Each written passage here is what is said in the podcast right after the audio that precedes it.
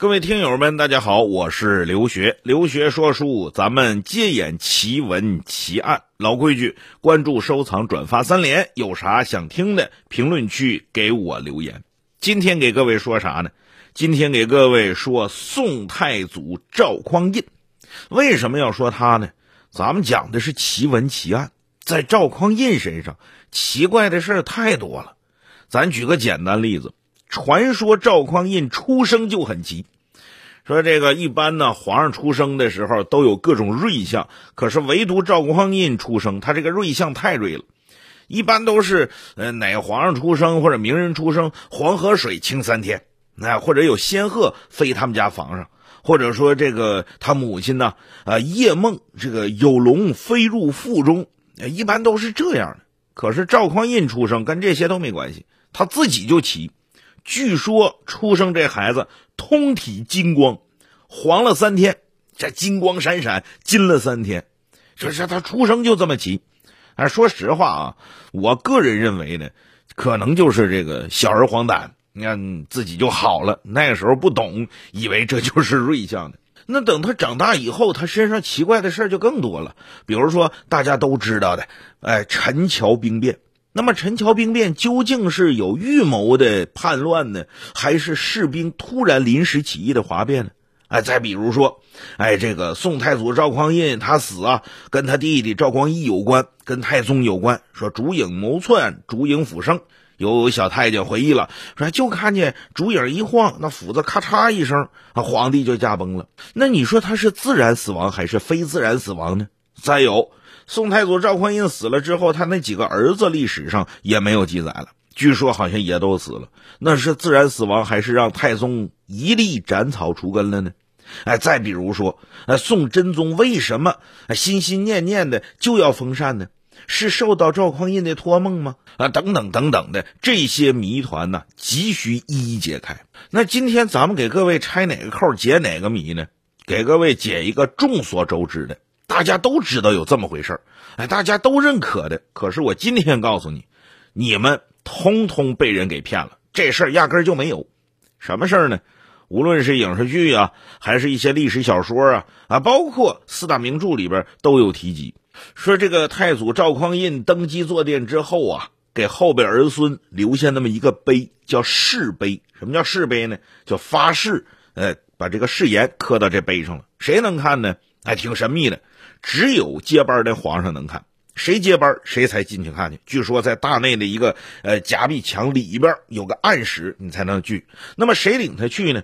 专得找一个不识字的小太监领他去，特别神秘。那你说神秘吧？这个碑文现在尽人皆知。第一个，不杀柴氏子孙。实际上第一句话是这么说的：叫柴氏子孙有罪，不得加刑；纵犯谋逆，止于狱中赐禁。不得弑曹行路，亦不得连坐之属。啥意思呢？你就杀他，你得偷偷摸摸杀，你不能呃光天化日的杀。由这句衍生出来了一个什么呢？哎，小旋风柴进他们家柴氏子孙有丹书铁券免死金牌，所以《水浒传》里的柴进呢，他有一项独特的爱好，爱好啥？收藏。他不收藏古董，他收藏杀人犯。你说你光杀一个两个的，在他那儿不顶个。哎，你怎么也得杀个七八口，像武松那样的，在他家好像还不得烟抽。那你想，古往今来，古今中外，那大财阀咱见得多了，有钱人也不老少。有这种独特收藏癖好的，好像也就小旋风柴进。他凭啥呀？不就凭着家里有丹书铁券吗？他腰杆才硬啊，他底气才足啊。这是第一，后代柴氏子孙。咱们看第二句，不得杀士大夫及尚书言事人。就是说，哎，读书人啊，或者说这个尚书言事给你提意见的，你就不能杀他骂你，你也得忍着，你就不能杀。第三句，子孙有于此事者，天必急之。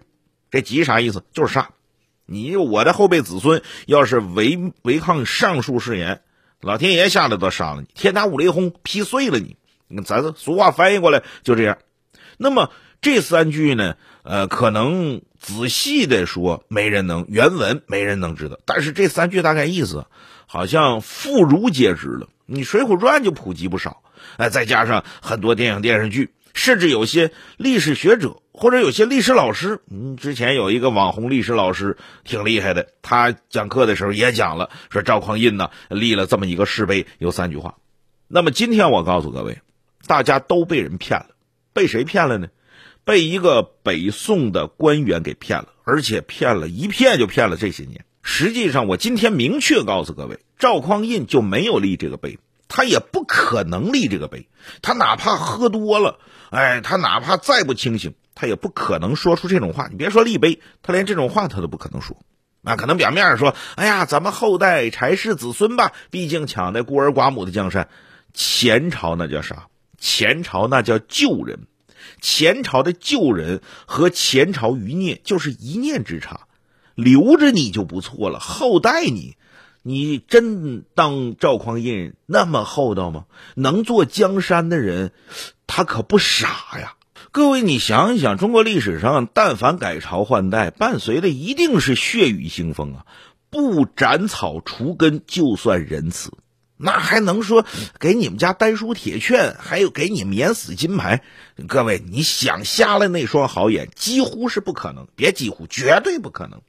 咱们再看第二句：“不得杀士大夫及尚书言事者。”这句说的就更奇怪了。为啥呢？那你说，真有那个狂人呢？你要说不杀我，我变着花骂你，我把你皇上气死。那你说，几乎都快有犯上之罪了。搁着现在话说。他跟现行的律法相冲突，赵匡胤就没想到这个吗？第三个，子孙有于此事者，天必极之，这就是赤裸裸的诅咒自己家的后辈儿孙。你说有这么干的没有？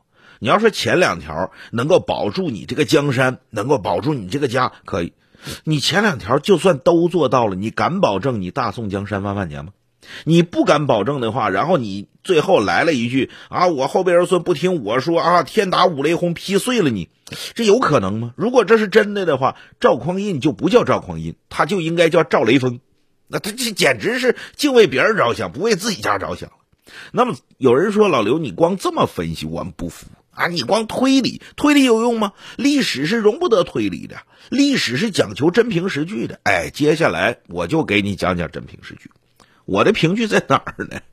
第一个，你得说这种说法的出处。首先，咱们说了，在大宋年间，这个碑呀，只有新登基的皇上能看，就是你自己心里有数就完了。你连领着你去的小太监都得是个不识字的文盲，他不可能知道这里边有啥。这是绝密中的绝密，这只有啊这个单线联系，就好像老皇上传个纸条给新皇上一样。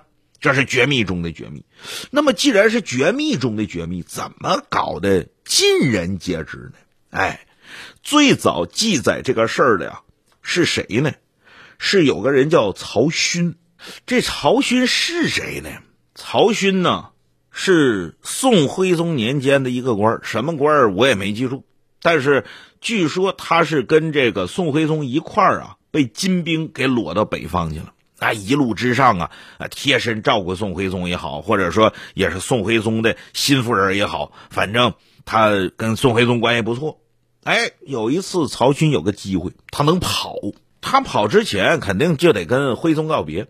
宋徽宗一听，哎呦，你能跑啊？你等着啊！呲啦，从自己身上撕下一块布，刻破了中指，在布上写下几句话，大概意思就是：哎，我求求你了啊，救救我吧！哎，只要我能回去，我咋地都行啊！哎，我在这边可遭了罪了，我这不愿意当这俘虏，哎呀，太难受！你快点来救救我，大概就这意思。曹勋揣这块布就跑了，一路跑到南边，找着谁了呢？找到宋高宗赵构，把这布就给赵构看，赵构就没当回事。那你想，迎徽钦二帝还朝，迎二圣还朝，那高宗赵构往哪摆呀？仨皇上斗地主啊！那不可能的事，所以历史上有种说法，就是高宗赵构就不想迎二圣还朝。他嘴上说是那么说，但是有句话说得好，你别看他说了啥，你得看他做了啥。所以高宗赵构啊，就把这个曹勋给架起来了。什么叫架起来？就就是给边缘化了。我养着你可以，我给你待遇可以，但是这朝廷的事儿，你给我闭嘴啊！那曹勋没辙咋办呢？他得他得制造舆论呢。嗯，徽宗还在井里边待着呢，哎，他就写了本书，这本书叫《北狩见闻录》，就是我一路上去去到北边，我我所见所闻。哎，在这本书里边，他就透露出来说，这个其实啊，哎，老祖就太祖就立下这么一块石碑。金人打破汴梁城，杀进皇宫的时候，捣毁了密室，发现了这个石碑。发现这个石碑之后呢，我就知道了，啥意思呢？其实啊，就是渲染一种情绪。你看我们的皇帝多好，不像金人烧杀抢掠的。我们的皇帝多厚道，把二圣迎回来，我们后代柴氏子孙呐，我们不杀士大夫，不杀尚书言事者呀，快点把他们救回来吧。大概就是这意思。你看我们叫厚道吗？那为什么我怀疑曹勋这个写作目的呢？很简单，如果这块碑这么重要、这么神秘的话，请问金兵第一时间会干嘛？会捣毁它。捣毁它之后，这个事儿基本上就是在那几个兵中间流传，怎么可能让曹勋知道呢？曹勋不知道他是怎么写到《北狩见闻录》里的啊？没捣毁。兵发现之后，哎呦，这个碑赶紧回去，呃，献给郎主，献给大王。大王一看这个碑，哎呀，这玩意儿，这要公布出去，对他们老赵家有利。得了，咱也收起来啊，不管不管不管不管，等以后修史书再说吧。那么曹勋有可能知道吗？他知道的可能性万中不存一。那么可见这事儿就是被被他编出来的。其实还有一本书叫《避暑漫抄》。是本小说集，或者说是本小说。这个《避暑漫抄》谁写的呢？据说是南宋大诗人陆游写的，实际上不是他写的，是明朝有一人叫王道坤，王道坤写的。王道坤为什么不自己署名呢？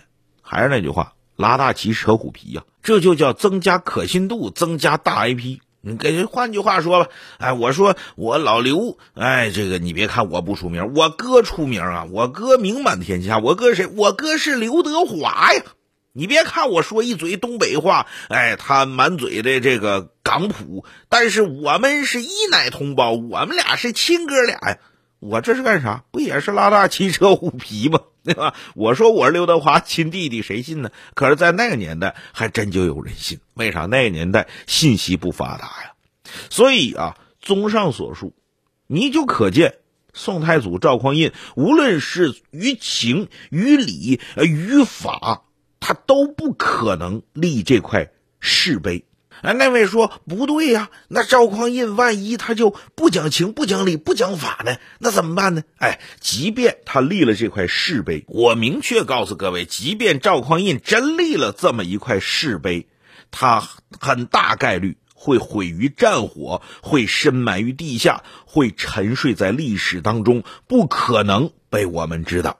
只要他被我们知道，这事儿就是假的；不被我们知道，我们就无法知道。这叫啥呀？这就叫薛定谔的誓碑呀！所以各位当个乐，看小说、看电视剧可以。你觉得赵匡胤真要是这么傻，你就小看了历史上的赵匡胤呐！不知道各位同不同意我的观点呢？有啥想说的，评论区给我老刘留言。